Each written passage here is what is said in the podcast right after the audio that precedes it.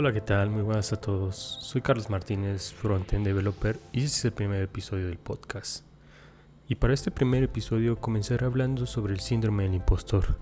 Mencionaré cuáles son los síntomas y adicionalmente daré algunos tips para poder superarlo. Pero antes que nada, para los que no saben qué es el síndrome del impostor, les explicaré brevemente.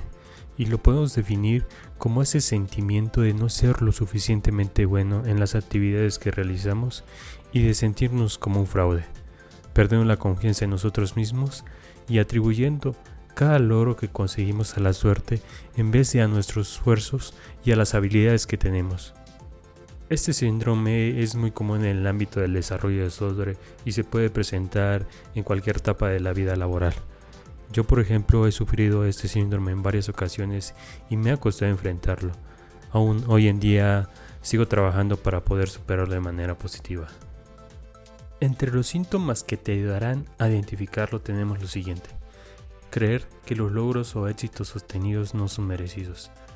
Falta de confianza en tus propias habilidades. Sentirte inseguro en tu entorno de trabajo por miedo a que los demás descubran que no eres lo suficientemente bueno. Y tendencia a aislarte por miedo a decir o hacer algo mal, tratando de no exponerte a críticas sobre tu trabajo. Ahora veremos cuáles son las posibles causas que detonan este síndrome. Primero que nada, tenemos la tendencia a ser perfeccionistas con las cosas que realizamos.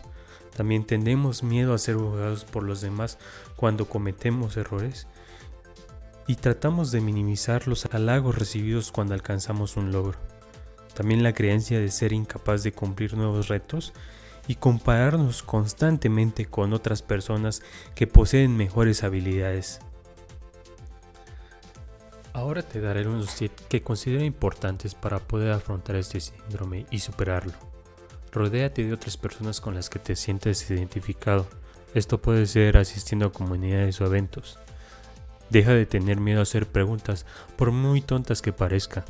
Nadie lo sabe todo y por eso es importante mantenerse aprendiendo de otras personas, confiando en los conocimientos que pueden transmitirte. Trata de especializarte en un área para evitar abarcar demasiado y poco a poco convertirte en un experto en esa área. Crea tu propio sistema de medición de avance personal. Esto te ayudará a reconocer tus triunfos. Cada que hagas un logro, por mínimo que sea, es muy importante que te premies ya que esto forma parte de la automotivación que te ayudará a seguir adelante. Y si está entre tus posibilidades, busca asesoramiento, mentorías o coaching para que te ayuden a alcanzar nuevos retos. Y por último, pero no menos importante, empieza a compartir tus conocimientos, por mucho poco que sea. Comienza escribiendo pequeños artículos, pequeños tutoriales, abre un canal de YouTube o crea un podcast. Por ejemplo, para mí este podcast es mi forma de superar el síndrome. Haciendo un resumen general de lo que hemos platicado en este primer episodio, puedo decir que las principales causas del síndrome del impostor es el miedo y la falta de confianza en ti mismo. Y la manera de superarlo es intentar cosas nuevas, mejorando poco a poco, aprendiendo algo nuevo cada día y compartiendo ese conocimiento adquirido a otras personas para ayudarlas.